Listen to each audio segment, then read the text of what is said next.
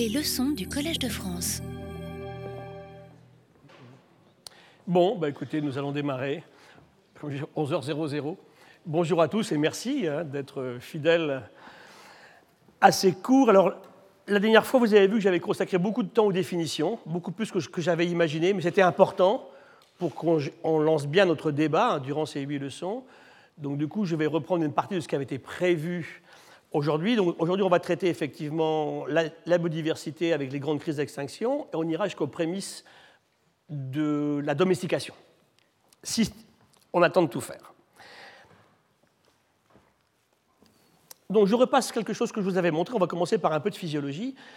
Ça, c'était la dernière image que je vous ai montrée la dernière fois en vous disant voilà, on a vu que la vie est apparue dans l'océan, au départ avec des procédures très simples de clonage, hein, de scissiparité, de cellules qui se divisaient en, deux, en quatre, en huit, etc. Qu'ensuite des grands événements sont passés dans cet océan. Et, lorsque la vie sort des océans, ce qu'on va voir là maintenant, en fait, effectivement, tout est déjà en place. Hein. la seule question, on va le voir, c'est de la physiologie. On va faire un peu de physiologie pour commencer, ça c'est mon métier de base. C'est effectivement comment on peut échapper à un milieu aquatique, salé, pour en sortir, aller vers les continents, également vers les eaux douces. Donc, je vous avais dit simplement en vous quittant la dernière fois que ce milieu littoral que vous connaissez bien, c'est en même temps le reflet de votre sang. Hein, et du mien aussi, hein, je ne suis pas un extraterrestre, on a le même sang. Ce qui veut dire que quand on regarde les compositions ioniques du milieu littoral, c'est le sang humain. Et je dis souvent aux gens, vous savez, quand je, combats l'arrogance hein, d'Homo sapiens, ça c'est mon combat perpétuel tous les jours en permanence, c'est ça. Nous sommes un fragment justement de l'histoire du vivant quand la vie sort des océans. On est vers. Alors, pour les cyanobactéries, qui sont aussi, comme elles étaient les premières à avoir apparu dans l'océan, elles sortent de l'océan vers à peu près un milliard d'années. Et la vie métazoaire élaborée, ce qu'on connaît, hein, les, animaux, les végétaux, on est vers 440-445 millions d'années. On a très beaux gisements en ce moment au Vietnam sur lesquels on travaille, les collègues du muséum là-dessus. Alors, ça, c'est un petit schéma qui vous montre que le vivant, c'est de l'eau. Je vous l'avais raconté aussi, j'avais passé une belle image la dernière fois, aussi à la leçon inaugurale, où je montrais ce désert chilien qui, en recevant de l'eau tous les 12 ou 14 ans, fleurit pendant trois semaines, et puis repart vers l'aridité extrême durant encore 12 ou 14 ans. Ça, ça vous montre les contenus en eau des êtres vivants. Je vous ai mis ici des vers jusqu'aux humains. Donc tout ce qui n'est pas noir, c'est de l'eau. Donc vous voyez que même pour des espèces qui sont pas trop hydratées, il y a quand même toujours beaucoup plus d'eau que d'autres choses. Et je vous disais, l'eau, c'est la vie. La première molécule du vivant, bien avant tout le reste, c'est l'eau. Il n'y a aucune cellule vivante hein, qui n'est pas faite d'eau je vous ai mis ici des cas assez extrêmes. Je vous ai mis par exemple ici des méduses marines. Elles, elles sont faites d'environ 98% d'eau. Hein. Il n'y a pas grand-chose qui n'est pas de l'eau. Et je vous ai mis ici des cas comme les tuniciers. Ça, c'est une larve de tunicier, hein, ce qu'on appelle les, les, acidies, les violets en pays méditerranéen. Et je vous ai mis ici des images d'un groupe qui est assez fascinant, qu'on appelle les tardigrades, qui est tout à fait particulier. C'est un des groupes qui est le mieux capable au monde de résister au système extrême. Il arrive à se déshydrater lorsqu'il n'y a pas assez d'eau ou qu'il fait trop chaud, c'est fabuleux. Il perd ses pattes, sa tête, il devient une graine. Je parle d'un animal. Le voilà adulte là. Hein. Un joli petit ourson à huit, pattes, comme ça, les tardigrades. Ils vivent partout, hein. dans les mousses, dans l'eau de mer, dans l'eau douce. Il faut qu'il y ait de l'eau. Et cet animal, en fait, lorsqu'il est confronté à des périodes très difficiles, se met en stand-by. Il peut garder que 15% de son eau et passer des siècles. Il attend. Et lorsque les conditions reviennent effectivement compatibles avec du vivant, il repart, et puis il peut très bien, par la suite, bien sûr, se reproduire. Donc vous voyez que cette histoire de l'eau est fondamentale, et bien sûr, l'eau est le solvant biologique universel de l'histoire de la vie sur cette planète. Alors, on me dit souvent, est-ce qu'on peut imaginer une vie sans eau? Non. Ailleurs, peut-être. Hein. Si on trouve une molécule très proche de H2O et qui peut jouer ce rôle, on peut très bien imaginer effectivement ailleurs une vie peut-être, mais avec quelque chose qui va quand même ressembler à de l'eau. C'est la base même du vivant, tel qu'il s'est constitué sur la Terre. Alors ça, c'est la cellule initiale de l'océan ancestral. À partir des bactéries, on avait dit, ça peut être tout ce que vous voulez. Hein. Donc vous avez l'eau de mer qui est à l'extérieur, trois compartiments. Hein. Ici, nous sommes à deux compartiments. Nous, on a les milieux au sein de nos cellules et on a les milieux en dehors de nos cellules qu'on appelle le milieu intérieur de Claude Bernard, hein, si cher ici au collège qui est un milieu extracellulaire. Hein. Donc on a le sang, le liquide céphalorachidien, la lymphe, ça c'est l'extracellulaire, et ce qui est dans les cellules. Et donc effectivement, quand vous regardez en fait la pression osmotique, la, salinité développe des pressions, c'est forcément la même quand on est séparé de l'eau de mer par des membranes biologiques. Donc vous avez ici l'eau de mer complète, avec sa composition, je vous l'ai dit, depuis très très longtemps, 100 millions d'années, très stable, partout la même. Hein, ces fameuses 11 millimoles de potassium que j'avais évoquées la dernière fois. On va les retrouver au niveau des, liquides extracellulaires, hein, du milieu intérieur, et puis dans la cellule aussi. La pression, c'est la même. Par contre, la composition change. Vous voyez qu'on va concentrer les chlorures et le sodium de l'eau de mer dans le milieu extracellulaire, hein, le sang par exemple, si vous voulez, alors que c'est le potassium qui va jouer le rôle important au sein de la cellule. Et cet échange NAK est fondamental depuis les origines du vivant.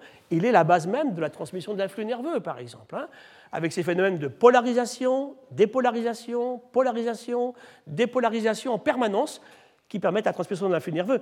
Et, la mort, c'est ça. La mort, en fait, ça va être quoi? Ça va être l'équilibre thermodynamique d'une cellule. Hein. Tout va s'équilibrer. Ça ne fonctionne plus. Il faut, de, la dynamique, il faut de l'énergie pour faire tout ça. Donc ça, c'est la cellule initiale. C'est toujours comme ça. Le problème de ces cellules-là, c'est que si je les amène vers le milieu côtier et qu'elles s'approchent du milieu en fait dessalé, de l'eau saumâtre, le problème, c'est qu'il les soumet des lois physiques qui sont lois de l'osmose, ce n'est pas de la biologie. Hein. Et dans ce cas-là, par ces lois physiques, l'eau qui est moins salée va rentrer dans la cellule pour la diluer. Et si je prends un globule rouge humain, c'est très classique, hein, que je le mette dans un, verre d'eau douce, il éclate. Et vous avez votre eau qui est toute rouge, bien sûr. Alors en mer, c'est l'inverse, bien sûr, la cellule va se déshydrater, va se ratatiner. On, a eu des cas fabuleux. Bien sûr, les physiologistes, ils font des manips comme ça. Vous prenez une carpe qui est incapable de vivre en eau de mer, je la mets en eau douce, et si j'y vais jusqu'au bout, en 6 heures, elle a perdu plus de la moitié de sa masse. Alors évidemment, c'est une cure d'amaigrissement qui est mortelle. Hein. Elle ne va pas survivre à un traitement comme celui-ci. Donc, pour qu'on puisse s'approcher de l'océan, du continent, il a fallu autre chose. Et en fait, c'est un système inventé par hasard, sans aucun dessin intelligent, comme je dis souvent, chez des groupes animaux qui sont les crustacés et puis les vertébrés. Et voilà pourquoi ce sont eux qui vont sortir les premiers de l'océan. Souvent, on pose, la, pose la question pourquoi la vie sort de l'océan? Il n'y a aucune réponse scientifique à une question comme ça, c'est de la religion. Hein. Pourquoi elle avait envie de sortir hein? Il n'y a pas une bête marine qui sort la tête de l'eau qui regarde des beaux écosystèmes sur les continents. En plus, il y a des grosses dents qui la poussent par derrière pour qu'elle sorte. Ça ne se passe pas comme ça du tout. Pensez à une méduse. On parle des méduses marines. Des milliards de fois depuis que les méduses sont là, il y a 850 millions d'années, elles sont rejetées par une vague sur la plage. Et puis s'il n'y a pas une vague salvatrice qui va la récupérer dans les minutes qui suivent, eh ben, elles dessèchent et elles meurent sur la plage, bien sûr. Alors que là, ça va être assez différent. Donc il y a deux grandes stratégies chez les animaux. Ceux qui sont effectivement pas beaucoup salés quand l'eau n'est pas beaucoup salée, moyennement salés quand l'eau est moyennement salée, et salés quand l'eau est salée. On les appelle des osmoconformes. Hein, sont tout, ce qui est vivant depuis les premières bactéries jusqu'aux crustacés. Les algues marines, bien entendu, les homards sont pareils, les, les vers marins, les mollusques, quand vous, mesurez leur sang, c'est un, Anglais qui s'appelait Smith, un fait anglais pour faire des manips comme ça. Il mangeait cru, il était en, vacances à Deauville dans les années 1930, il goûtait tout ce qui, il, mangeait tout ce qui existait comme animaux, il les goûtait il se rendit compte que les animaux d'eau douce étaient beaucoup plus fades que les animaux marins. Il mettait en évidence le fait, justement, ce système particulier de régulation où on a la même salinité que l'eau de mer, que l'eau saumâtre, que l'eau douce, sans grande demande d'énergie, puisque les graillons n'existent pas. Donc, qu'est-ce qui va se passer chez les crustacés? C'est un système comme le nôtre aujourd'hui qui fait que, quelle que soit la salinité extérieure, eh bien, le sang ne bouge pas. On garde la pression osmotique qui est prévue aux environs de 300. L'humain, c'est 302, c'est ultra strict. On a 302 milliosmoles. Si ça bouge un tout petit peu, ça ne va pas bien du tout. Moi, je m'intéressais, intéressé, avec amis médecins à un moment, aux types qui vont boire des bières le samedi soir. Là. Mais le type, il est capable de boire, en Allemagne, il buvait 3 litres de bière. Et je me dis, mais la pression osmotique du sang doit changer. Pas du tout. En fait, il passe son temps aux toilettes, en fait. Hein. Donc ça rentre par un côté, ça sort par un autre, et surtout, il ne va pas diluer son milieu intérieur, ce qui se passerait, bien sûr, si en permanence, il n'y a pas de système de régulation. Donc je vous ai mis ici une crevette ou un saumon, qui sont des animaux qui ont réussi justement à jouer différemment. Et ça, c'est la clé du système, je vous l'expliquais. Alors en mer, qu'est-ce qui se passe? On a la même salinité que l'océan, la même pression osmotique. Les méduses marines, c'est de l'eau de mer. Les requins sont un peu différents. Ils ont aussi une pression osmotique qui est celle de l'eau de mer, mais qui est faite différemment par de l'urée. C'est une stratégie différente. Quand vous mangez du requin ou de la raie, ça n'a pas les mêmes goûts qu'un poisson, un poisson classique que vous connaissez bien. Hein. Donc ils maintiennent cette, cette 1050 milliosmoles par ces phénomènes d'urée, des facteurs osmotiques de l'urée. Deuxième système, c'est les poissons osseux que vous avez ici. Tous les poissons que vous connaissez, eux, sont tous, comme vous et moi, moins salés que de mer. Ils sont entre 300 et 400. C'est un peu plus poétique que chez l'humain, où c'est très fixé. On appelle ça l'homéostasie en physiologie. Hein. C'est le fait de garder nos constantes de façon forcenée. C'est génial pour les enzymes et pour le fonctionnement. Ça coûte très cher en énergie. Hein. Alors, chez les poissons, on entre 3 et 400. Donc, ce qui se passe, comme ils sont moins salés que de mer, ben, le milieu est classique Comme ils ont une branchie où il n'y a pas de peau sur la branchie, il a une grande surface d'échange, on a calculé, hein, les poissons, ont à peu près de l'ordre de 0,2 à 1 mètre carré de surface intime d'échange entre leur sang et l'eau de mer par kilo de masse corporelle. Je prends un poisson d'un kilo, il a, il a 1 mètre carré d'échange, intime. Hein. Nous, en humain, à peu près, on a 10 mètres carrés par kilo d'alvéoles pulmonaires hein, au, niveau, au niveau du poumon. Les records chez les poissons sont les thons, qui sont fabuleux. C'est les plus grands chercheurs d'oxygène mais ils sont capables d'atteindre des vitesses de 140 km/h dans l'eau. Vous imaginez ce que c'est hein Le plus rapide terrestre, le guépard, il court à 110. Les grands thons, les grands marlins, 140, malgré la viscosité et la, densité de l'eau de mer. Hein. Donc ils sont des grands demandeurs d'oxygène, ils ont des surfaces à 1,35, pas très loin finalement de ce qu'on pourrait aimer chez les mammifères. Il y a une grosse différence, c'est qu'ils ne thermorégulent pas, bien sûr. Hein. Comme on le fait nous. Les thons sont très différents, ils sont entre les deux, et ils ont une thermorégulation particulière. Donc je reviens ici, donc eux, comme ils sont dans un milieu plus salé que leur organisme, comme ils ont une branchie, sans arrêt, l'eau quitte ces poissons pour aller dessaler l'eau de mer. Et la seule façon de réagir, c'est clair, c'est d'aller effectivement en permanence boire de l'eau de mer. Donc un poisson marin depuis les origines, l'eau s'en va par la branchie, il compense en buvant de l'eau de mer. Jusque-là, ça va, en équilibre en eau, mais le problème, c'est qu'il boit de l'eau salée. Et le rein chez les poissons s'avère incapable de rejeter les sels à plus de 200 millimoles. Donc c'est la branchie en permanence chez ces animaux qui va chercher ces sels dans le sang et qui va les rejeter contre le gradient vers l'eau de mer, et ça coûte beaucoup d'énergie. Et donc ça c'est très intéressant à regarder. En eau douce c'est l'inverse. Le poisson est plus salé que l'eau douce, et c'est l'inverse dans ce cas-là. Ce qui va se passer en eau douce, c'est que sans arrêt, sans arrêt, sans arrêt, ce poisson est envahi en fait par l'eau de la rivière. Alors qu'est-ce qu'il fait? Ben, Il ne boit pas du tout, et il fait pipi en permanence. J'avais fait le calcul un jour avec mes étudiants en disant voilà, parce qu'on a, fait des petites manips, on faisait ça à Nice à l'époque quand je travaillais avec Brahim Lalou, on mettait des petits sacules dans, à sortir de la vessie des poissons et on mesurait leur volume d'urine. J'avais calculé que pour un humain, on ferait à peu près 100 litres d'urine par jour. Donc on ferait la conférence aux toilettes, vous voyez un peu. Hein. Donc en eau douce, hein, c'est l'inverse. Hein. Sans arrêt, l'animal d'eau douce est envahi par cette eau par la branchie et la rejette par l'urine. Et ils sont même meilleurs que nous, les poissons, parce qu'ils sont capables d'aller chercher dans une rivière des sels. Nous, pour avoir des sels, il nous les faut. Pour garder cette pression osmotique constante à 302, il nous faut manger du sel, bien sûr, modérément. Juste ce qu'il faut. Eux, ils sont capables d'aller chercher dans la rivière sans passer par l'aliment. Hein, ils sont capables dans une rivière d'aller pomper des sels. Une rivière, ce n'est pas l'eau distillée. bien sûr, encore, nous, les physiologistes, on a fait les manips. Hein. Moi, j'ai mis des poissons en eau distillée. Ils sont horreur de ça. Hein. J'aime pas du tout. Parce qu'ils pompent comme des malades dans un truc où il n'y a rien à pomper, en fait. Et ça finit par leur causer quelques soucis. Quatrième système, c'est le milieu terrestre, qui est assez fabuleux. Là, je vous ai mis un des cas extrêmes, c'est le petit rat kangourou. Il n'a jamais d'eau liquide à boire à disposition. la nuit, bien sûr, il est dans le désert, il se cache dans son terrier pendant la journée. Toute l'eau qu'il va obtenir est uniquement une eau métabolique, hein. l'eau des aliments qu'il va consommer, qui ne sont pas très hydratés, hein. c'est des cactés, et puis bien sûr l'eau métabolique qu'il produit. Et il est capable, ce petit animal, de rejeter une urine qui fait neuf fois la salinité de l'océan c'est des cas physiologiques absolument extrêmes et très intéressants. Il a un nez particulier comme les dromadaires aussi. Hein. Lorsqu'il expire, lui, il n'y a pas d'eau du tout. Tout est conservé en fait par un système dans le nez qui va conserver l'eau. Hein. Le, le c'est de conserver de l'eau, très peu d'urine. Les poissons marins sont capables de rester des jours sans uriner. Vous imaginez chez un humain ce que ça créerait. Hein. Moi, j'ai vu des cas de truites après un transfert en mer, elles restaient deux semaines en anurie complète, pas d'émission d'urine. Donc tout ça, c'est le système que le vivant a utilisé pour sortir. Alors, je prends un cas particulier qui m'a beaucoup intéressé. J'ai travaillé 18 ans sur ces questions particulières. C'était sur la question de la prévision des migrations des saumons, qui sont assez intéressants. Je travaillais sur l'Allier à l'époque, à 1000 km de l'océan. Vous avez des petits poissons qui sont parfaitement adaptés à leur rivière.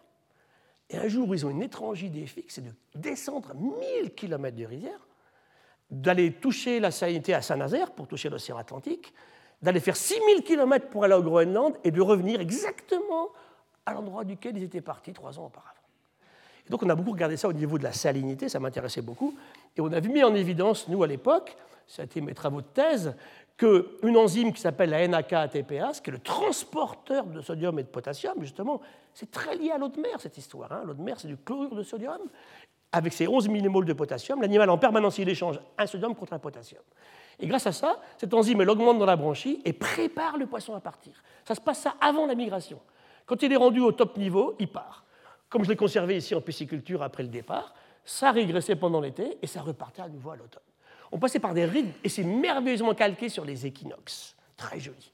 Un mois après l'équinoxe, j'ai mes pics d'enzymes. c'était à l'époque les papiers qu'on a produits, hein, c'était ça un petit peu.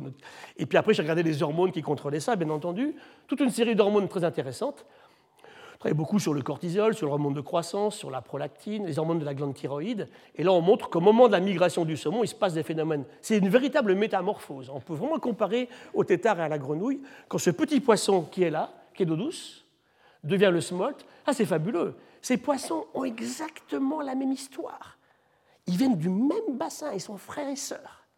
Celui d'en bas partira en mer, celui d'en haut va encore attendre une année avant de partir. Donc il y a vraiment toute une métamorphose physiologique qui le prépare à partir, et quand il est prêt, il s'en va. Et lui, il sait, bien sûr, quand il s'en va, il sait qu'il est prêt. Alors que les éleveurs dans le monde entier ne savent pas comment faire. Ils ont des poissons en eau douce, quand est-ce que je les mets en mer? C'est la question qu'on me posait en permanence à l'époque. C'était très important au niveau des impacts sur l'aquaculture parce que aujourd'hui, le saumon atlantique, quand j'ai commencé, moi j'avais, j'avais, ouais, j'avais 18-20 ans, il y avait 12 000 tonnes de pêche de saumon atlantique sauvage dans le monde. 12 000. Aujourd'hui, c'est 3 500. S'effondrent ces pauvres saumons atlantiques. Et en élevage, c'est 2 millions de tonnes. J'ai vécu les premières tonnes en Norvège dans les années 79-80. Euh, On faisait 400 tonnes de saumon d'élevage. 2 millions aujourd'hui. La Norvège, toujours, euh, l'Écosse, le Chili, le Canada, la Nouvelle-Zélande, l'Australie, on les a introduits. C'est surtout aujourd'hui la trilogie Norvège, Écosse et Chili, où là, on produit au Chili, dans l'hémisphère sud, dans l'océan Pacifique, le saumon atlantique. Commence à poser quelques questions, effectivement, euh, au niveau des aspects éthiques.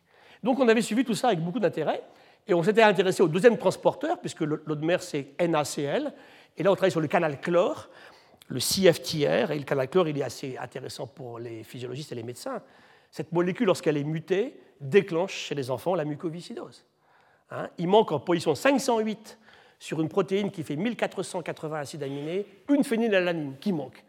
Manque de chance, c'est un lieu très important pour la maturation de la protéine, pour se fixer sur.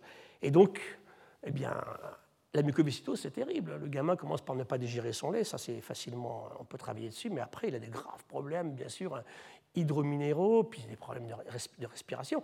Et ça se termine par une greffe cœur-poumon à 25 ans, cette histoire-là. Et ça m'a beaucoup intéressé comment un transporteur de chlore, qui est totalement lié à la vie dans l'océan, muté chez l'humain, déclenche une maladie comme celle-là, qui est la maladie la plus classique. En France, là dans la salle, il y a un porteur sur, euh, sur 20 qui est muté sans, sans, avoir le phénotype de la maladie. Hein, il est hétérozygote, mais ça veut dire qu'il peut transmettre effectivement euh, le problème à sa descendance. C'est 16 en Bretagne, il y a beaucoup chez les Bretons de mucoviscidose, chez les Indiens d'Amérique du Nord aussi. Donc on avait regardé un petit peu ça, effectivement ça a super bien marché, parce qu'on a retrouvé cette molécule de façon très importante dans les glandes rectales de requins, et puis également dans les branchies de saumon, hein, j'ai travaillé là-dessus, et on montrait très bien que selon le type de mutation sur le gène du CFTR, on expliquait la sévérité de la mucoviscidose. Il y a plus de 1000 mutations qui expliquent la maladie, avec des cas plus ou moins forts. Les cas les plus forts, et eh bien simplement, le bébé ne naît pas, hein, la maman va avorter euh, naturellement auparavant.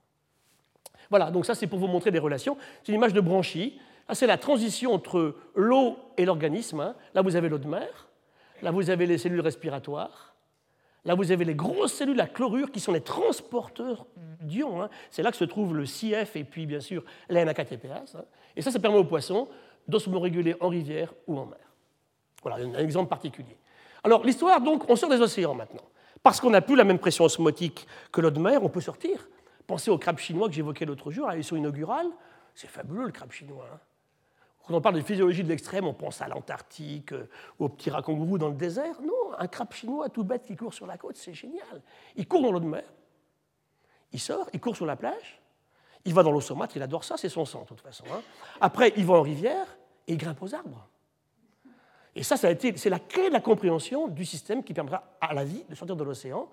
D'ailleurs, il n'ira pas directement de l'océan à l'eau douce. Hein. Il peut très bien passer de l'océan à la Terre et après aller à l'eau douce. Tout, a été possible. Alors, par contre, ce qui est très clair, tout à l'heure je vous disais, il n'y a pas de dessin. Ça s'est passé pas une seule fois. Hein. Je parle les sorties de l'océan. Ça s'est passé plein de fois, en différents endroits, à différentes époques, sous des formes différentes. Mais alors par contre, si je ne peux, peux, pas répondre à la question pourquoi la vie sort de l'eau, je peux répondre à la question pourquoi au début il n'y a que les arthropodes et les vertébrés qui peuvent le faire. Et ça, c'est super intéressant. C'est pour les raisons que je viens d'évoquer. Et plus tard sortiront les mollusques. Ça m'intéresse beaucoup. Les escargots. Parce qu'en fait, quand vous comparez les faunes marines et terrestres, elles sont bien différentes. Hein. On fera une leçon sur l'océan. Je vous montrerai que la biodiversité de l'océan est très différente de la continentale. Ce pas les mêmes groupes. Il y a beaucoup moins d'espèces, on l'avait dit, ce pas les mêmes groupes. Le triomphe sur les continents, c'est les arthropodes, hein, les insectes. Plus d'une espèce sur deux décrite aujourd'hui, ce sont des insectes.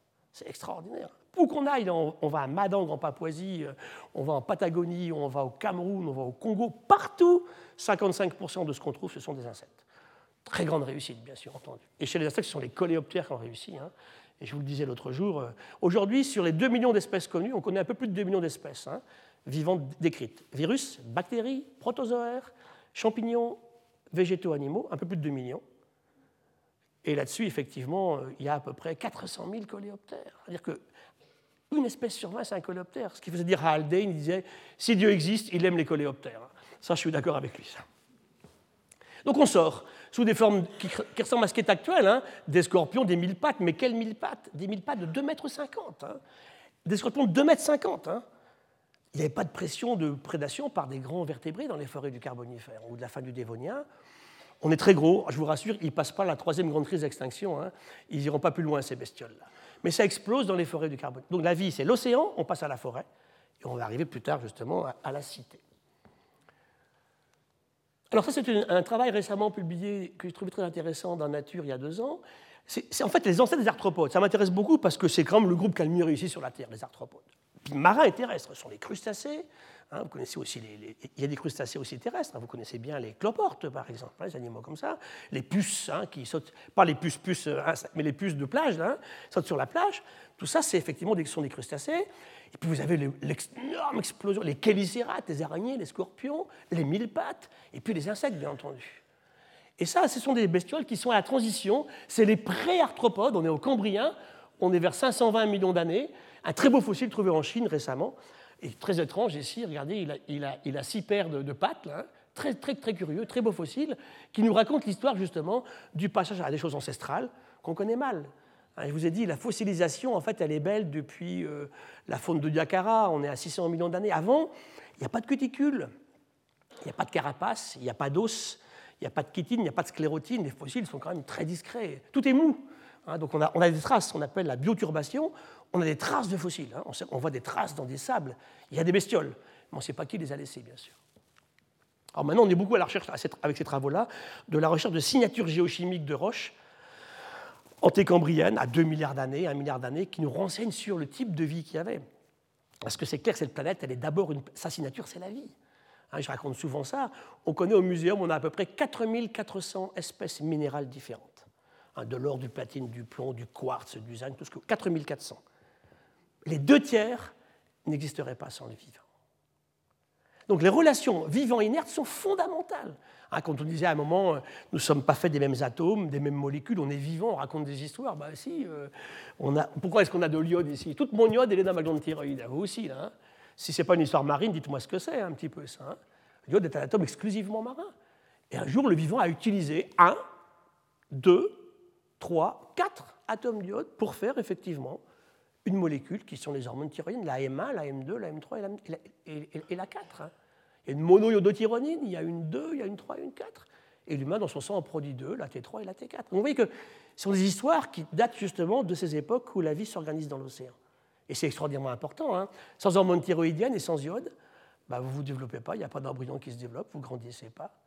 Hein. le cerveau ne mature absolument pas, vous êtes complètement stérile. Hein. les gens qui, font de l'hypothyroïdie, ce n'est pas terrible au niveau de la reproduction, pas très finaux non plus. Donc ça vous montre l'importance de ce type de molécules au cours de l'évolution. Alors ici, mon histoire se poursuit dans la forêt, de l'océan à la forêt, dans les forêts du Carbonifère. Donc beaucoup d'arbres, des, très, des très, grands arbres qui sont encore. Il n'y a pas encore d'angiosperme, on est bien avant. Hein. Donc vous avez des forêts un peu partout. Vers 345 millions d'années, toutes ces forêts fossilisées nous donnent aujourd'hui le charbon, bien entendu, hein, qu'on va chercher. Et cette énergie dont on parlera aussi, bien sûr, elle est là. Et ce que je dis souvent, c'est la, chose à laquelle il faut réfléchir en permanence, c'est qu'en quelques siècles, hein, mon propos, ce n'est pas d'imaginer s'il y aura encore du charbon pour 100 ans ou 200 siècles ça nous est égal à la limite. Hein. Ce qui est important, c'est de savoir que c'est bien fini comme ressource.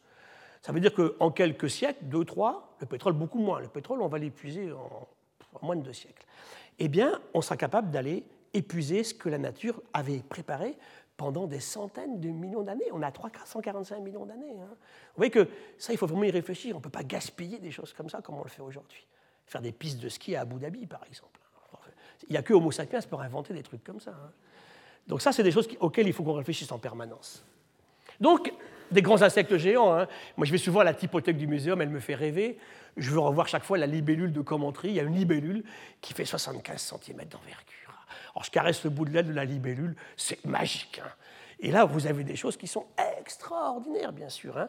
On vient de retrouver dans une mine de charbon d'avion du nord de la France, un papier dans Nature, il y a 15 jours d'ailleurs, un petit peu avant Noël, on retrouve des, des, pré-insectes extrêmement intéressants dans, une mine qui était très banale, où il reste des choses exceptionnelles à étudier. Raconte, c'est le rôle du chercheur, ça, hein. à partir d'objets qui apparaissent vraiment insignifiants, de raconter des histoires, même si la chose est moche, on a dit l'autre jour, quand on parlait de la météorite d'Orgueil. Et les forêts actuelles, je vous ai mis ma forêt préférée, puisque je suis président d'une réserve naturelle dans les Pyrénées qui s'appelle la forêt de la Massane, près d'Argelès-sur-Mer, où on a là le principal hotspot d'Europe. Hein. On a 337 hectares, c'est une petite réserve, hein. je la garde comme la prunelle de mes yeux. Et pourtant, j'ai découvert récemment qu'il n'y avait pratiquement plus un arbre vers les années 1850, parce que les femmes de Collioure montaient là-haut pour faire du charbon de bois et ramenaient, c'est les femmes qui ramenaient ça sur le dos. Hein. La Massane Collioure, euh, on passe du niveau de la mer quand même à 800 mètres là-haut, hein, puis c'est pas ça, par des petits chemins. Aujourd'hui, on a le principal hotspot d'Europe. Ça veut dire que finalement, ça donne un petit peu d'espoir sur une régénération possible de la nature. La forêt est revenue, elle n'est pas primaire, j'ai les plus beaux êtres qui existent. On n'a pas coupé un arbre à la Massane depuis 1890. Il n'y a pas de coin équivalent en France.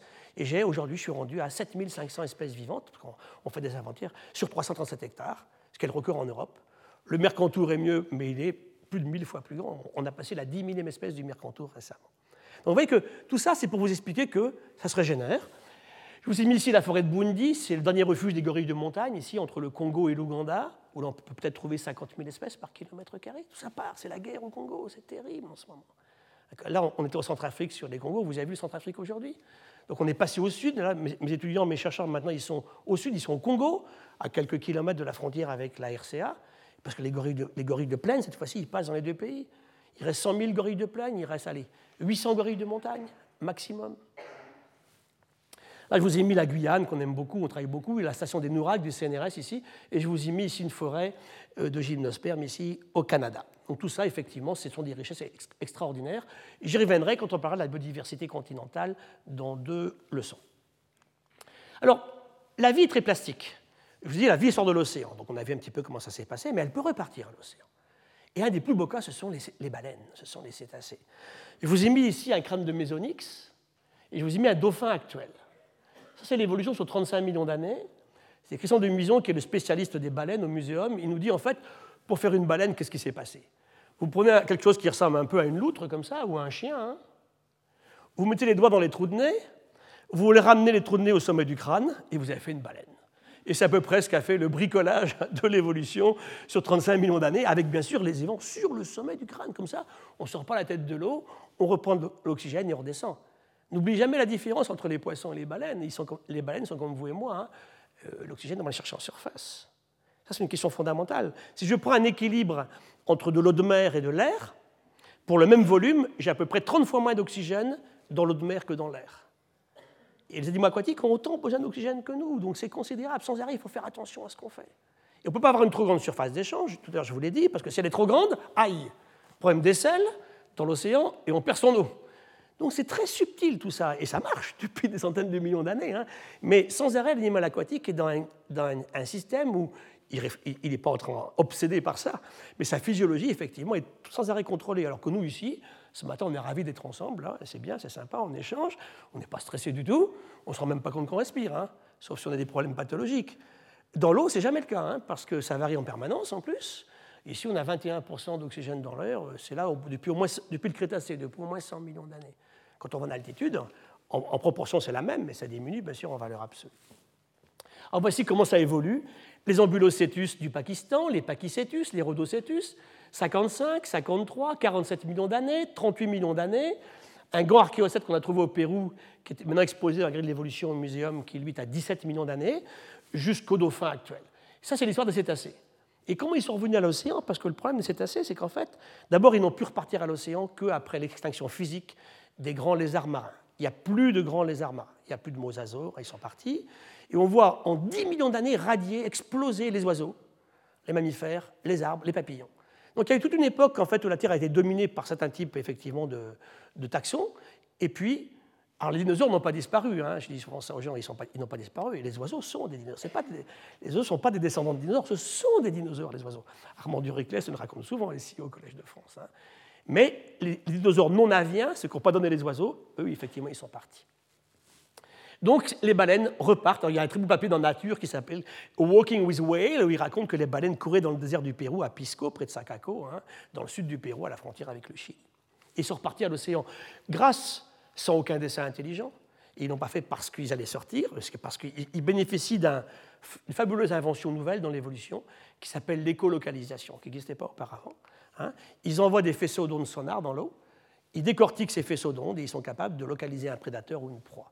Et ça, ça les renseignera sur les grands prédateurs de l'époque, qui n'étaient pas les dinosaures, ils n'étaient plus là. Mais les grands il y avait des requins de 17 mètres.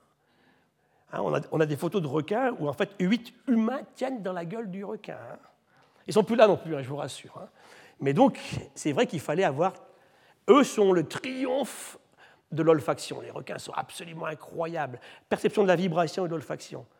Les, baleines, non, non, elles jouent sur autre chose, l'écolocalisation. Que feront les chauves-souris plus tard, bien sûr aussi, hein, dans l'air. Alors, l'histoire n'a pas été un long fleuve tranquille, cette histoire d'évolution, puisque avant, on ne connaît pas grand-chose. Je vous ai dit, on démarre, on démarre l'histoire à 600 millions d'années. Parce qu'avant, on ne sait pas trop, on ne connaît pas les fossiles, c'est très vieux, ça a disparu. On démarre à 600 et on compte une, deux, trois, quatre, cinq grandes crises d'extinction. C'est pour vous dire que on n'arrête pas de dire aujourd'hui, bon, l'humain fait beaucoup de mal, et moi je le dis aussi, bien entendu, mais il faut tout relativiser. Il faut être un scientifique, doit absolument être impartial et objectif. Il s'est passé, au cours de l'évolution, des événements dramatiques pour le vivant. La troisième grande crise d'extinction, je vous la décortiquer tout à l'heure ici, elle éteint 96% des espèces vivantes marines et continentales. Je montrer pourquoi tout à l'heure. Ce papier écrit en anglais dans la revue Nature, j'en avais parlé, je me rappelle, à la leçon inaugurale, s'appelle en anglais How to Kill Almost All Life. Hein. Le débat est lancé, hein. comment on fait?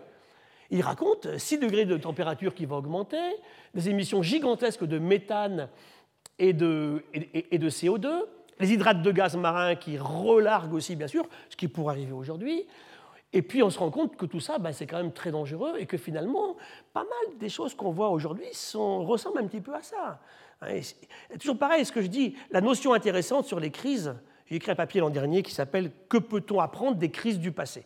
Je pourrais vous le donner, c'est paru dans Doc Science. Euh, elles ne sont pas comparables. Aucune crise du passé ne le modèle de ce qui se passe aujourd'hui. Mais se poser la question, ça, a du sens de se poser la question. Et c'est la question de temps qui sera fondamentale à ce niveau-là, bien sûr. Combien de temps la crise va-t-elle se passer? Si c'est un impact de météorite, c'est immédiat, ça pu se passer, mais localement, pas au niveau de la planète.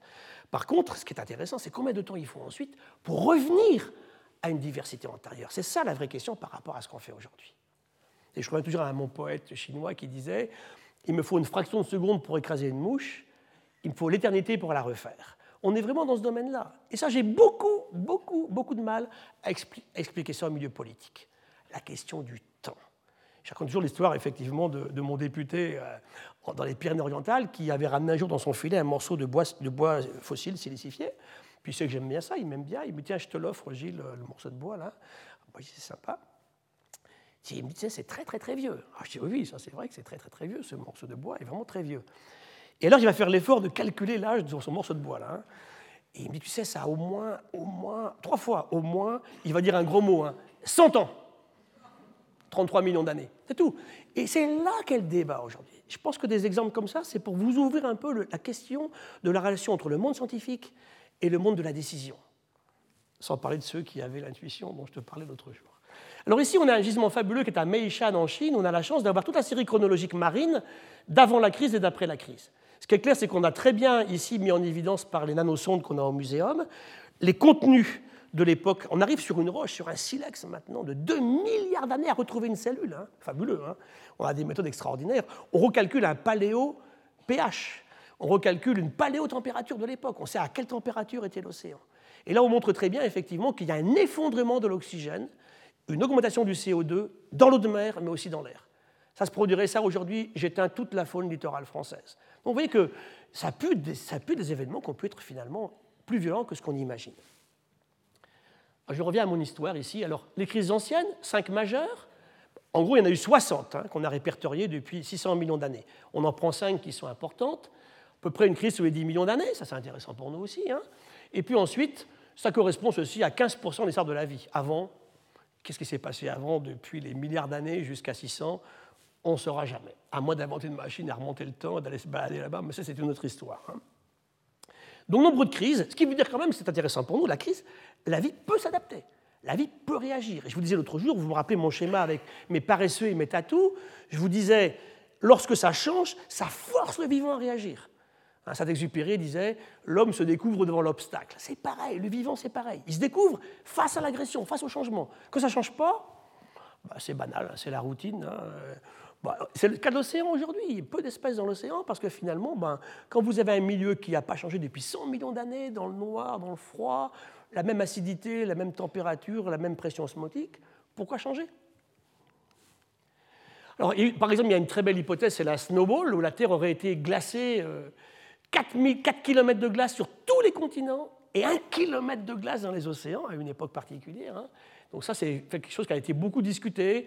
Alors aujourd'hui, c'est quand même pas mal euh, controversé parce que des gens nous disent que si ça s'était produit, ils ne voient pas comment ça aurait pu fondre à cause des conditions de contenu en CO2 de l'époque. Alors tout ça, c'est des questions de, physiciens, de géochimistes. Euh, en tout cas, c'est des hypothèses qui sont aujourd'hui pas mal travaillées. Est-ce que la Terre n'a pas été un jour entièrement glacée, quasi jusqu'au fond?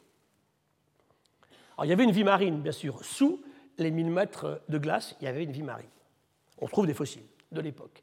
Ah, c'est les traces de la snowball ici, qui sont en Namibie, en Afrique, hein, on a effectivement des, des traces géologiques d'un événement particulier avec un énorme épisode glaciaire qui aura intéressé la totalité du globe terrestre. C'est discuté. Histoire de la biosphère. Un long chemin pas tranquille, ça c'est clair. Hein. Le chemin a été, c'est vraiment pas le long fleuve tranquille d'histoire, depuis 3800 millions d'années. Alors aujourd'hui, comme on annonce une crise, est-ce qu'on peut comparer justement ces crises du passé à l'actuelle Et pour ça, je vais prendre comme exemple la troisième crise, celle qui a séparé le Permien du Trias, il y a 252 millions d'années, entre la fin de l'ère primaire et le début de l'ère secondaire. D'abord, dites-vous bien que dans une crise, il y a toujours des perdants, beaucoup de perdants, mais il y a des gagnants. C'est clair que les oursins actuels, aujourd'hui, on, connaît près 700 espèces d'oursins sur la Terre aujourd'hui, hein. on les travaille bien, tous les océans, profonds, pas profonds, un peu partout, tous viennent de un genre et deux espèces qui ont passé la crise pété. Il n'y a que deux qui passeront la crise. Donc vous voyez que, ben, effectivement, les oursins actuels sont quand même très liés à ces deux particuliers qui ont une descendance fabuleuse. Hein. Donc il y, a quelques gagnants durant les époques de crise aussi, bien sûr. Ici, on vous montre un fond marin. Alors ça, c'est l'exemple On est au Dévonien ici, entre le Franien et le Faménien. On voit une crise, hein, avec un paysage de l'époque reconnaissé par, par, une vue d'artiste, et puis après, on voit effectivement une crise, puis ça repart. Le problème, c'est que ces crises, toujours, elles mettent quand même quelques millions d'années à repartir. C'est ça qui est difficile à expliquer à nos hommes politiques. Hein. Ça ne se fait pas du jour au lendemain. Alors, parce que le plus beau gisement au monde, il est à Meishan, en Chine. Il est bien instrumenté, on y va régulièrement. C'est Sylvie Crasquin du Muséum pour la France qui travaille là-bas, mais il y a beaucoup d'équipes internationales. On a la chance d'avoir une série complète. C'est fabuleux. Hein. C'est une falaise qui paraît banale. Hein. mais là, on a la fin de l'ère primaire, et là, on a le début de l'ère secondaire. Et donc on va affiner la limite pour voir exactement le moment de la crise, il y a 252,6 millions d'années. Alors ici, bon, vu de loin, c'est magnifique. On dit c'est très beau, on voit les gisements d'où c'est merveilleux. Vu de près, euh, c'est assez flou quand même, hein, parce que là, ils montraient, les Chinois nous montraient effectivement la limite précise au centimètre près. Un centimètre, ça peut être euh, un demi-million d'années.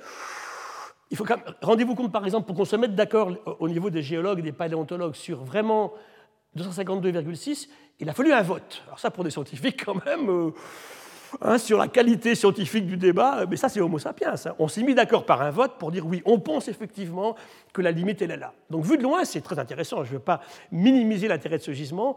Vu de près, euh, ce n'est pas si simple que ça. On travaille beaucoup là-dessus. Et la définition, c'est que le secondaire démarre avec une nouvelle espèce qui apparaît, qui s'appelle Indeolus parvus, qui est un petit conodonte. Les conodontes, ça laisse des petites mâchoires et des petites dents, donc ça se fossilise bien. Il y en avait avant, il y en avait après. il y a un nouveau qui apparaît à ce moment-là. Ça déclenche le, démarrage théorique de l'ère secondaire et donc, bien sûr, après, des grands reptiles. Alors, les ammonites. On s'était dit, c'est long à cicatriser. Il y avait beaucoup, beaucoup d'ammonites avant. Ces grands céphalopodes, hein, famille des sèches et des calmars, vous les connaissez bien un peu partout. Y en avait beaucoup, beaucoup durant l'ère primaire. Elles prennent un coup terrible au moment de la crise pétée et repartent avec un seul genre, Ceratites, qui va se diversifier. troisième crise, la quatrième, celle de Crétacé tertiaire, c'est foutu là, elles disparaissent définitivement. Elles en, auront supporté une, deux ou trois. À celle entre le Crétacé tertiaire, là, elles vont partir. Et on a regardé effectivement, on a travaillé dans 67 régions différentes, 25 intervalles de temps, 860 genres, c'est un vrai boulot, très fort scientifiquement, 10 000 nouveaux spécimens examinés. C'est l'équipe française qui a fait ça, à l'université de Dijon, en Bourgogne, sur les ammonites du monde entier. Et il conclut que le changement de rythme est vraiment radical et que la vie va rebondir. Et là, on a un espoir par rapport à ce qu'on avait vu ailleurs, parce que regardez, un million d'années après, ça, c'est pas une crise, ça. Hein. ça, vous montre effectivement énormément de choses. Donc ça peut aller plus vite. Ça, cet agissement en Chine du Sud sur lequel on travaille. Il y a 30 genres différents des dizaines d'espèces qui ont été travaillées. Le papier dans Nature, dans Science s'appelle Good Genes and Good Luck. Hein. Donc les ammonites, là, pour elles, ont réussi. Alors que les oursins ont mis beaucoup plus de temps. Les oursins ont mis. Mais il ne restait plus que deux, deux, deux, deux espèces du même genre d'oursins. Ils ont vraiment failli passer à la trappe. Hein. C'est le rat du système et ça va repartir. Alors voilà, ça c'est les cératites. Hein. Les voilà durant l'ère primaire, très bien développés. Ça c'est les genres, il y avait plus de 70 genres différents. Ça un quasiment ici à la OPT, et puis ça repart, mais beaucoup plus rapidement que d'autres. Hein. Ça va repartir très très vite ici. Et elles, elles vont donner toutes les ammonites de la suite. Malheureusement, au troisième coup euh, du Crétacé tertiaire, là c'est fini, on ne peut pas hein, à chaque coup réussir, ça, disparaîtra. Et les ammonites sont de très beaux fossiles pour faire ça, bien sûr. Hein. Donc du marin. Alors les oursins, c'était plus difficile, hein, là, ce qu'ils ont réussi à s'adapter? D'abord, on se rend compte qu'ils ont vraiment failli disparaître. Il reste qu'un seul genre, Nocidaris, très particulier comme oursin. Deux espèces passent du Permien il y avait 500 espèces avant d'oursins ici. Hein. Deux passent, puis alors 10, 80, il faudra 10 millions d'années pour que les oursins puissent effectivement se réorganiser. 23 millions d'années, 50 millions d'années pour qu'on voit les oursins se réinstaller. Et 700 aujourd'hui. Vous voyez que chaque groupe est différent, bien sûr, et va, réagir différemment à la crise qui est effectivement extrêmement violente. Alors ça, c'est donc, pour terminer sur ces arts de crise, une crise, c'est long, la crise Permatrias, il y a eu des crises antérieures ordoviciens, dévoniens. Tout à l'heure, on a vu une image ici des fonds marins. Ici, on est, sur celle qu'on vient de voir à l'instant. Ceci a été créé par un énorme volcanisme, bien sûr, hein, en Inde, qui ici, pour la, crise suivante, la, cinquième, il y a 65 millions d'années. Ici, on a 235 millions d'années. C'est la reprise du vivant, ici, après la crise pétée. Ça, c'est la crise qu'on connaît le mieux, celle qui a fait disparaître les dinosaures, dit-on, il y a 65,5 millions d'années. Ah, c'est des gisements indiens gigantesques hein, de strates qui vous montrent. En plus, c'était énorme parce que quand les volcans crachent à ce niveau-là, c'est plein de gaz. Donc, lorsque ceci se refroidit, vous perdez énormément de volume. Et vous avez des kilomètres. Vous imaginez les traces de volcanisme du décan qui ont affecté la totalité de la planète. Tout à l'heure, je ne l'ai pas dit aussi, le, système qui a affecté la, crise pétée, c'était des, des, énormes épanchements volcaniques en Sibérie, dans la Sibérie actuelle, les trappes de Sibérie, les trappes du décan ici. Alors après, ben, écoutez, il va se passer plein de choses. par exemple, durant l'ère secondaire, des petites crises moins connues. Ça, c'est la séparation Trias-Jurassique, où des bestioles effectivement assez impressionnantes qui existaient. Euh, certaines vont réussir effectivement à s'en sortir, d'autres pas beaucoup. Regardez la carte du monde à l'époque. Ça, c'est Londres, et ça, c'est Paris. Oh, quand vous mettez Paris sur ces cartes particulières, vous imaginez un peu ce que c'est. Hein. Absolument rien à voir avec la cartographie d'aujourd'hui. On fait des paléocartes, bien sûr, c'est intéressant. Le climat était, on était sur l'équateur, hein, tout à fait différent. Et genre de bestiole dominait effectivement la planète. Et lui, bah, il ne passera pas le système, il ne passera pas du Trias au Jurassique. Les crocodiles vont s'en sortir assez bien. Les crocodiles sont intéressants, ils sont, contemporains des premiers dinosaures, ils sont toujours là. Hein. Aujourd'hui, il y a 22 espèces de crocodiles sur la Terre, ils sont toujours là, avec une physiologie très particulière. C'est vraiment des bêtes antédiluviennes extraordinaires, les crocodiles, très menacés bien sûr aujourd'hui, évidemment un peu partout. Hein. On pollue les rivières, on les tue, on fait des chaussures avec. Hein. C'est des bestioles qui racontent une histoire de 200 millions d'années. Eux, ils ont passé la crise crétacé-tertiaire, pas les dinosaures. Alors, les faunes changent. Ça, c'est une faune, donc, bien sûr, au Jurassique, au Crétacé et puis au Tertiaire. Là, ça change radicalement. Tous ces grands reptiles là, disparaissent et c'est l'ère des mammifères. Il y en avait avant. Hein. Les mammifères sont contemporains en fait des grands dinosaures. Et souvent, je pose la question à mes collègues paléontologues, mais quelle était la taille des plus grands mammifères à l'époque de ces monstres dinosaures qu'on a vus là? Allez, c'était au maximum un chat, hein, au plus gros. Hein. Petit, vous imaginez un cheval à cette époque-là, il était bouffé tout de suite, de toute façon. Il n'a aucune chance d'en sortir. Donc, et après, par contre, il y a eu des explosions des rhinocéros. Par exemple, on trouve en Turquie l'an dernier un rhinocéros mais, incroyable. Il était haut comme le plafond de la pièce au bout, un énormes rhinocéros. Ils sont partis aujourd'hui, bien sûr. Hein. Il y a à peu près 50 millions d'années, à peu près, 60. Après, donc, la crise que j'évoque pour terminer ici. Alors, la question qu'on pose maintenant, alors oui, pour terminer sur la crise KT, j'en parle pas beaucoup étrangement parce que nous, on n'est pas très convaincus. Hein. Au muséum, bon, tout le monde parle des dinosaures. Il y a eu un impact de météorite au Mexique, ça c'est clair. Il y a quand même deux prix de Nobel. Hein. Alvarez, père et fils, ont le prix Nobel euh, quand ils découvrent la couche d'iridium qui est sur toute la planète. C'est vrai qu'il y a l'iridium au même moment en Italie, au Mexique, euh, en France, en Asie du Sud-Est. Donc il s'est passé un événement global. L'iridium est un matériau extraterrestre. Donc il est bien tombé une météorite sur la Terre. Mais nous, il nous manque au moins déjà 70% des dinosaures avant l'impact de la météorite. Et toujours pareil, il y en a quelques-uns qui passent la crise. On a même quelques ammonites après la crise. Allez, 10 000 ans, parce que ça ne pas comme ça de jour au lendemain. Hein. Mais bon, globalement, il s'est passé un événement important, mais qui est compliqué, parce qu'en fait, par exemple, les tortues se sont très bien sorties, les crocodiles aussi, les poissons doudous ne sont pas changés. Hein, donc c'est très discutable, cette histoire de la, de, la, de la crise, de la crise KT. Les dinosauriens étaient bien, bien fragilisés avant. Il s'est passé quelque chose, c'est absolument certain il y a 65,5 millions d'années. Et je vous ai dit, avant, il y a une crise tous les 10 millions d'années. Ça fait 65, maintenant, on attend la prochaine. Hein. C'est une vraie question qu'on se pose, bien sûr. Hein. Mais bien avant la crise, je crois que je crains plutôt l'activité de Homo sapiens bien plus que l'impact de la météorite géante aujourd'hui. Donc, question qu'on se pose, c'est la galerie des animaux disparus au muséum, où on conserve ces animaux, justement, qui ne sont plus là aujourd'hui. Certains éteints il y a très longtemps, d'autres très récemment. Il y a des bêtes qui sont éteintes. Le dauphin du Yangtze-Kiang, le Beiji, en 2007, c'est hier, Chine Nouvelle annonce disparition du BIG. Et je suis allé personnellement faire une campagne à Wuhan avec mes collègues chinois il y a deux ans. Donc on faisait des campagnes acoustiques parce qu'ils répondaient aux faisceaux d'eau solaire, les BIG avant. Aucun n'a répondu. Il est parti de l'indifférence générale. On me dit, on s'en fout, ton dauphin du Yangtze, qui de toute façon, il n'est pas chez nous. Attendez, le Yangtze, je ne sais pas si vous allez un jour, vous verrez, c'est infâme. Hein. vous mettez votre main dans l'eau, vous ne voyez plus vos doigts. Ses yeux ne servaient à rien du tout. Il avait la plus belle écolocalisation jamais inventée par un être vivant. Il est parti. On aurait pu en tirer des choses extraordinaires pour la bioinspiration, le biomimétisme. Cher ici aussi aux scientifiques du collège. Il est parti. Et puis euh, on a le, le, bouquetin ibérique des Pyrénées. Il est parti en il, y a, 20 ans. Le, colloque de Valdron, un petit singe, et les crapauds du Costa Rica. C'est hier tout ça. Le roc, c'est 1730 et quelques. Ils sont partis. Maintenant, on veut, les bricoler maintenant. Ah bon? Alors, sur le roc, on a refait un roc à partir de vaches ancestrales, qui ressemble à un phénotype de roc. Ou alors on me dit, bah, écoutez, on va cloner l'histoire de la grenouille récemment en Australie, disparue à 37 ans. Bon, peut-être qu'on va réussir à avoir une grenouille, mais on va en faire combien? On va les mettre où? Il y avait un papier récemment au Brésil de type qui vous disent, bah, on laisse partir la forêt amazonienne, on s'en fout, parce qu'on va chercher du pétrole, du zinc, du schiste, de l'or, tout ce que vous voulez. Et puis bon, alors on, vous clone ce que vous aimez bien. Pas les moustiques, évidemment, on va vous cloner quoi Le jaguar Vous voulez l'oslo Vous voulez quoi encore? Puis après, il me dit Ah ouais, mais bon, je ne vais quand même pas le laisser dans la nature, donc on va faire des autres clones. demain, on va vers un système où on aura toute la, biodiversité dans des eaux d'espèces qui ne sont pas remarquables, qui ont été remarquées par l'humain. La nature n'a pas fait des espèces euh, intéressantes et qui sont là pour embêter les humains. Hein. Il y a des bestioles. On a remarqué, on a remarqué le panda, le tigre, tout ça, c'est on, parlera, quand on, des relations science-ONG à l'avant-dernière séance, on verra justement comment tout ça s'organise. C'est des vraies questions qui sont posées, bien sûr. Hein. En fait, nous, clairement, il faut sauver le vrac. Tout, y compris les moustiques et les puces. Alors évidemment, ça, c'est très discutable. Essayez d'avoir de l'argent si vous défendez la puce des Bermudes. Il vaut mieux défendre le panda ou le tigre, on est bien d'accord. Je serais le premier très très malheureux si effectivement demain le tigre ou le panda disparaissent.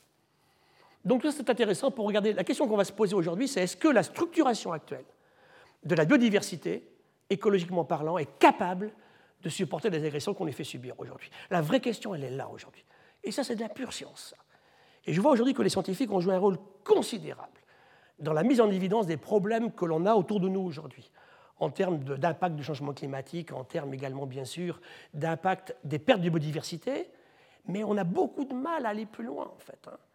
Et quand des hommes politiques me parlent de conservation, me parlent de restauration, me parlent d'équivalence écologique, je suis très gêné. Hein. La ministre me disait récemment, c'était Delphine Bateau encore à l'époque, euh, je pars d'un bon état écologique. Mais si Madame la ministre, je ne sais pas ce qu'est un bon état écologique, j'en sais rien. Je peux voir un système, perturbé, hein, c'est tout pollué, euh, il y a des vieux machins partout, euh, les espèces se sont effondrées, mais tout ça c'est très difficile et ça demande vraiment de la recherche fondamentale. Et voilà, dans tout ce concert-là, arrive maintenant donc la partie suivante, arrive les hominidés. Alors bon, on va partir. euh, Yves Coppens vous a raconté des tas de fois de ces histoires ici euh, dans l'enceinte du collège. Donc le genre Homo, il héberge en Afrique. Ça, c'est clair maintenant. L'origine africaine, parce qu'on a vu des hypothèses aussi asiatiques, on est tous d'accord maintenant. L'humain est apparu, les humains sont apparus en Afrique. Vers 2, 2,5. Après, qu'est-ce qu'on appelle humain, pas humain? On parle des hominidés, des hominiens. On compare nos proximités génétiques avec les grands singes actuels. En gros, on part. Alors, d'abord, c'est pas du tout une ligne comme ça. C'est extrêmement buissonnant l'évolution des primates euh, hominidés.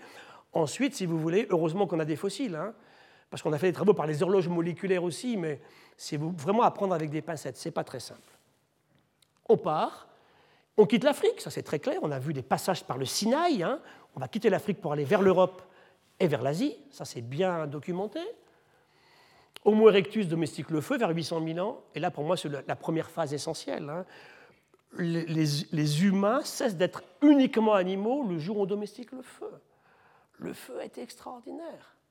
Ils parlaient, ces gens-là. hein. Imaginez le coin du feu un soir. On se raconte l'histoire du type qui a été piétiné par un rhinocéros l'après-midi, qui est complètement comme une crêpe. Là. euh. On on prolonge la longueur du jour, on se chauffe au feu. Le feu permettra à l'humain d'aller dans des zones où il ne serait jamais allé. Tous les 100 000 ans, on avait des crises de glaciation, hein, qui ont fait beaucoup de mal à la biodiversité. hein. L'humain, en fait, il est, venu apporter la goutte d'eau qui fait déborder le vase bien souvent par des disséminations anarchiques d'espèces domestiquées plus tard, par une, une surexploitation. Et c'est vrai que tout ça mis bout à bout a amené à la situation actuelle qu'on va voir maintenant avec l'agriculture. Néandertalien, ils s'éteignent vers 27 000 ans. On sait maintenant qu'il y a une introgression génétique de génome de Néandertaliens chez les sapiens. Puis une, des grandes découvertes quand même de l'anthropologie euh, à la fin du XXe siècle, ça a été la découverte qu'il y a eu plein d'humains qui vivent en même temps sur la Terre. hein. Sur le gisement d'Atapualca en Espagne, il y a plusieurs espèces qui se succèdent sur 2 millions d'années. Il y a un papier dans Nature cette semaine qui remet ça un peu en état et qui nous dit en question en disant finalement tout ça serait plutôt uniquement des er- erectus. Antécesseurs, euh, heidelbergensis seraient, seraient en fait des, erectus. Et puis Sapiens, vers 250 000 ans, 130 000 ans, Sapiens sort en Afrique. Et quand il arrive en Europe, il rencontre un Néandertal qui est déjà là. Et ça, je, laisse bien sûr Yves vous le raconter. Ce qui va m'intéresser ici avec vous sur la biodiversité sont les impacts justement avec l'invention de l'agriculture et de l'élevage. C'est intéressant parce que pendant très longtemps, on s'est posé la question de la poule et de l'œuf en disant voilà. Parce que là, on voit le baby-boom. hein. Premier événement, on domestique le feu. Très bien. On durcit les épieux de chasse ou de guerre. hein. On se protège contre les animaux sauvages. Ça, c'est clair. hein. Ce feu a joué un rôle fondamental. De le garder avec soi, de l'emmener avec soi. On a des traces très claires maintenant de feu allumé par des humains. On sait trouver ça il y a 50 000 ans. hein. Lui-même met volontiers le feu à la savane en Asie pour épurer un système dans le sens de éviter, effectivement les concurrents. Donc ça, c'était le, second épisode est intéressant parce qu'il ne reste plus que Sapiens. C'est vers 12 000 ans. Alors, qu'est-ce qui a commencé? Est-ce que c'est l'arrêt du nomadisme et le fait qu'on est devenu sédentaire qui a permis aux femmes de faire beaucoup de bébés? Ou c'est parce qu'on avait commencé à faire beaucoup de bébés qu'on s'arrête? On pense plutôt pour cette solution-là aujourd'hui. On se rend compte qu'il y a eu une assez importante explosion démographique avant la vraie sédentarisation. Et là, on a des bébés, on s'arrête. On protège beaucoup mieux les femmes, bien entendu. Hein. Ce sont elles qui font les bébés, hein, ça c'est clair, ça a toujours été comme ça. hein. Et on arrive à un système où on voit l'organisation sociale complètement changer avec, après la mise en place des premiers villages. Et c'est là qu'on lance la question, justement, des grands moments, le feu, le baby-boom du néolithique, qu'on va voir maintenant, et enfin, on le verra plus tard, le prochain cours, on verra effectivement l'invention de la machine à vapeur, où là, il va nous falloir du jour au lendemain du charbon et du pétrole. Et tout va basculer, là, tout va basculer. Et ça, pour vous montrer quand même la, foi en Homo sapiens, hein, cette image, j'ai eu la chance, hein, parce qu'il y a deux fois cinq personnes par an, alors c'est une chance. J'ai pu aller à Chauvet l'an dernier. Il y a deux ans, maintenant, c'était en avril 2012, ça va faire deux ans. J'espère y retourner là ce mois-ci. À Chauvet, c'est deux fois plus vieux que Lascaux, Chauvet. C'est 26 000 et 33 000 ans datation que l'on a sur les, charbons de bois. hein. Eh bien, à Chauvet, vous voyez très bien que l'humain dessinait du dessin animé les chevaux de Chauvet, les lionnes de Chauvet. Voilà Jean-Marie Chauvet. C'était le 19 décembre 1994. hein, il découvre la grotte Chauvet avec ses deux amis, Eliette et Christian. Et c'est elle qui va se rendre compte du site parce qu'ils ont fait le tour de la grotte, ils n'ont rien vu. Parce qu'ils ont des petites lampes, ils sont partis. Elle est belle, la grotte Chauvet. Géologiquement, elle est belle. C'est pas qu'une grotte avec des peintures dessus. Donc, ils ont regardé ça, c'est magnifique. Ils n'ont rien vu du tout. Ils ressortent, c'est dimanche matin, c'est un dimanche matin. Ils s'assiedent, et là, elle voit deux traits rouges parallèles sur une stalactite. Et elle dira ces mots magiques qu'elle m'a raconté. Elle me dira ils sont venus. Ils repartent et ils découvrent les peintures de Chauvet. Des rhinocéros qui a pu à Lascaux, puisqu'ils sont partis entre-temps les rhinocéros à 16 000. Hein, et c'est la seule grotte où on a une panthère et une hyène. Donc l'humain est capable de faire ça. À quoi ça sert? C'est là que je me bats avec le monde politique en permanence qui me dit il faut garder ce qui sert à quelque chose. Mais j'ai arrêté. L'humain adore faire des choses qui ne servent à rien. Tous les jours, on fait des trucs qui servent absolument à rien. Vous en avez vitalement besoin. Hein, pourquoi vous allez grimper la Napurna, vous allez paumer vos doigts et vos oreilles? Ben, Vous avez envie de faire ça. Et ça vous plaît, ça vous donne du plaisir et du bonheur. Qu'on arrête de me dire que tout doit être amené à des systèmes utilitaristes. C'est un grave, aujourd'hui c'est une, une, grave erreur que fait le monde politique de vouloir sauver ce qui sert à quelque chose. En plus, je ne sais absolument pas demain ce qui va servir. Hein. Quand un prix Nobel de médecine est acquis sur l'axone de calmar, avant on ignorait absolument que le calmar servirait à ça. La molécule clé du cancer, je vous raconterai ça une histoire plus tard, elle est découverte grâce à une étoile de mer. Et c'est un prix Nobel de Timothy Hunt en 2001. Donc tout ça, c'est Beaucoup moins d'arrogance, hein, je, dis toujours ça. Alors, on va créer donc agriculture et élevage. Et là, tout va changer. On est à l'époque 5 millions d'Homo sapiens sur la Terre. Et là, ça part. Ce travail est publié dans les Tri il y a deux mois. C'était, je me souviens pour ma leçon, tombe vraiment bien. Novembre 2013, ce papier sort. C'est Nicolas et ses collaborateurs. Il nous montre l'évolution de la population humaine, qui est le vrai débat, avec les émissions de CO2, totalement liées. Et là, il montre les pêches maritimes qui sont un joli exemple de ce que fait Homo sapiens. Les pêches des années 50 aux années 90, c'était régulier. Depuis, depuis, depuis 20 ans, ça ne bouge plus du tout.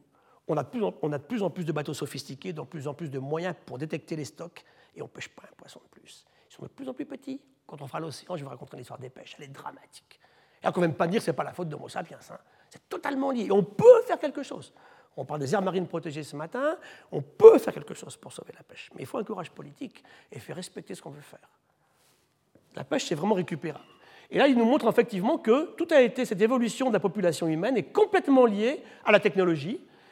3000 ans, on domestique les animaux il y a 10 000, on invente l'arc et la flèche, la roue, les villages, l'irrigation agricole, c'est l'âge du bronze. Les autres métaux, ensuite par la suite, le fer, on fait des chemins et des routes, on invente les moulins à eau, la poudre noire, les moulins à air, la machine à vapeur, et puis les vaccins, le moteur à combustion interne, les avions, les matières plastiques, les antibiotiques, l'ordinateur, et la révolution verte il y a 40 ans. Et tout ça explique l'énorme explosion de la démographie. J'ai vu que la Chine là, va arrêter sa régulation. On disait que le fait que les Chinois aient bloqué à un enfant a évité de faire apparaître sur la Terre environ 450 millions de personnes. Là, ils vont libéraliser ça, ils vont aller à deux maintenant. Il n'y a qu'eux qui ont réussi, parce qu'on a beau faire tous les discours que l'on veut. Hein. Moi, je vois toujours en ce moment en France, euh, au Japon, on n'a pas assez de bébés. Euh, c'est un problème essentiel que l'on vit aujourd'hui. Il faut savoir ce qu'on veut dans notre histoire, effectivement. Ça pose des problèmes démographiques et sociaux extrêmement importants. Mais on sait très bien qu'on ne peut pas continuer indéfiniment à grandir. 7 milliards, peut-être 9, on sera à l'asymptote. C'est déjà beaucoup, 9 milliards. Hein. Alors, on invente l'agriculture. Alors, l'agriculture a été une fabuleuse histoire de biodiversité l'humain va la créer pour la première fois. Il va élever des plantes sauvages. Au départ, il y a une totale communication entre les plantes sauvages et les plantes d'intérêt agronomique. Tout ça est mélangé. Il y a des flux de gènes extrêmement intéressants qu'on a bien travaillés.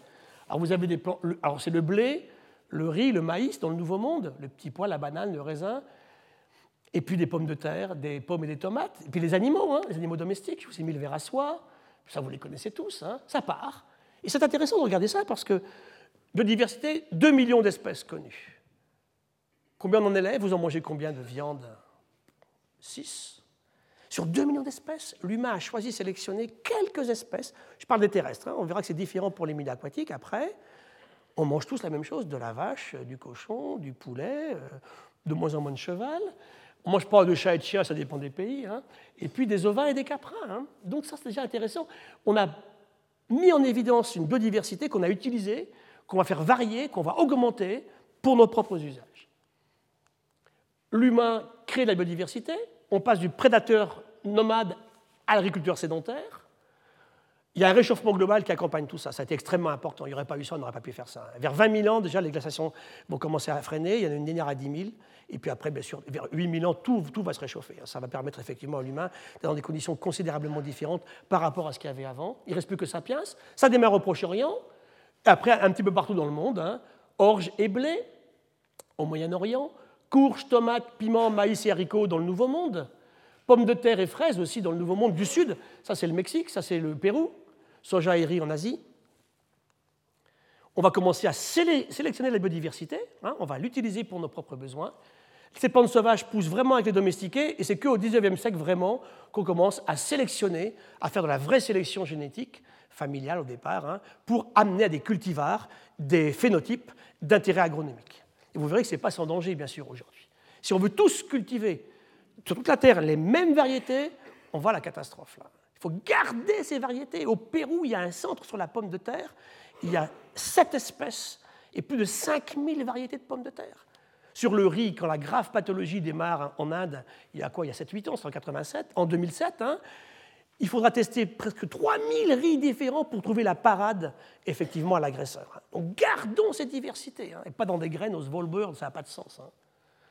La révolution verte, effectivement, et les famines qui vont s'arrêter, n'empêche que quand on uniforme trop, je vous renvoie en Irlande en 1945, le mildiou de la pomme de terre est introduit, un million de morts, parce qu'on n'a que la même variété. Il faudra aller récupérer des patates perdues, paumées, qui sont résistantes au mildiou, pour qu'on puisse relancer aujourd'hui l'activité. Question agricole, je vais finir là-dessus. La rouille noire sur les bédures aux USA en 1953, c'était terrible. Il a fallu qu'on travaille sur de la génétique très sophistiquée pour s'en sortir. Cette helminthosporiose aux USA en 1970 sur le maïs, elle avançait de 80 km par jour. Hein. Les paysans voyaient avancer en fait la pathologie sur les champs. C'était horrible absolument. Hein. parce que le, pathogène ciblait enfin, existait grâce à un gène qui s'appelle Texas qu'il a fallu éliminer. Le, nanisme du riz en Inde et en Indonésie, il a fallu tester 6300 variétés de riz pour s'en sortir. Aujourd'hui, ce riz-là, hybridé, c'est 100 000 km de rizière en Asie. Hein. Vous voyez que tout ça, c'est vraiment une, c'est une, vraie, une vraie lutte contre les systèmes. Alors, en plus de des plantes qui se mangent, comme le maïs par exemple, le riz ou la pomme de terre, eh maintenant on fait des plants pour des raisons qui ne sont pas du tout alimentaires, hein, ornementales ou pour de l'industrie. Hein. Des fibres, des médicaments, des stimulants, des colorants, des peintures, du bois, des plantes ornementales, des aujourd'hui qui n'ont plus rien à voir avec les variétés sauvages, bien sûr. Méfions-nous de ceci, n'allons pas trop loin dans l'autre sens, ne vivons pas sur quelques sélections très très très particulières qu'on veut universaliser et mettre partout. Ça, c'est un grave danger de l'agriculture actuelle. Je m'arrête là-dessus. Donc, l'avenir agricole, bah, demain, c'est nourrir 9 milliards d'humains, ne pas augmenter indéfiniment les surfaces agricoles, c'est 1500 millions d'hectares aujourd'hui, ne pas gaspiller l'eau, 80% de l'usage de l'eau potable, c'est l'agriculture aujourd'hui. Pour faire une vache. Hein, il faut faire, par kilo de vache, il faut 15 mètres cubes d'eau. Tout simplement. Alors mangez moins de vaches, mangez moins de poissons, et vous serez largement aussi beau. Arrêtez les pesticides dangereux pour la, pour la santé, ne pas empoisonner les gens. Le cas de la chlordécone est terrible en ce moment à la Martinique et à la Guadeloupe. Diminuer les engrais, ne pas détruire la biodiversité, en tirer parti, faire une nouvelle agriculture basée sur la biodiversité, garder, ne plus faire de, de monoculture, faire de la polyculture, faire des produits sains pour le consommateur, et tout ça, c'est bien la vraie recherche fondamentale. Voilà, je vais m'arrêter là-dessus, et on verra donc les aspects euh, élevage la prochaine fois. Merci.